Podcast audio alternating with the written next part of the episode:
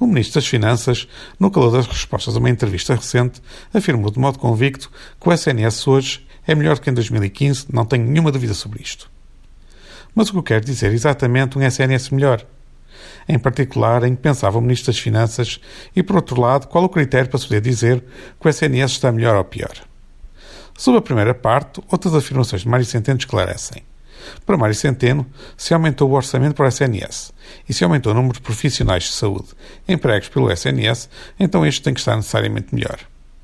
A implicação parece natural e até lógica. Só que existem algumas cautelas a ter nesta interpretação. O SNS recebeu maior orçamento, é certo, mas também houve reposição de salários. O SNS contratou mais pessoas, mas precisava de o fazer para compensar a redução das 40 horas semanais de trabalho para as 35 horas. Ou seja, até podia ter aumentado a despesa no SNS e o número de profissionais e ter reduzido a capacidade deste em atender às necessidades das pessoas. Mas mesmo que tenha aumentado o número de profissionais de saúde, não significa que automaticamente o SNS funcione melhor. Sobretudo se também há mais para fazer para melhorar a saúde ou se não está a fazer o que é mais útil para esse fim. Usando a informação que está facilmente acessível, podemos nós dizer? Usando dados referentes sobretudo ainda a 2018, dado que ainda estamos a metade do ano de 2019, a base de informação, que não é muito grande, permite dizer alguns aspectos. E não será difícil, por escolha do aspecto que se queira destacar, encontrar confirmação ou desmentir a afirmação de Mário Centeno.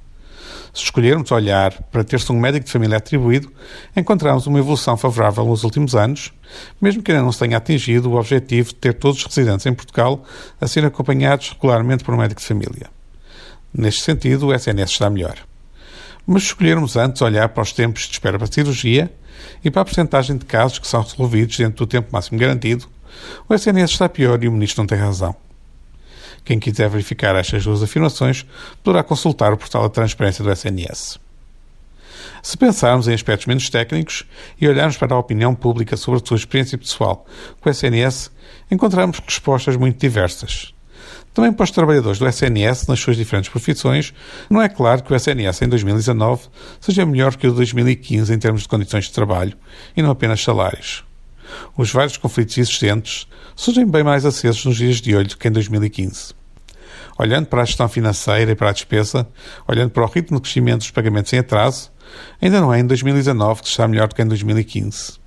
Assim, apesar da afirmação em tom categórico do Ministro das Finanças, não seria mal ter uma avaliação séria sobre o que se evoluiu no SNS nesta legislatura, para que não se fique unicamente pela convicção expressa em ecrã televisivo.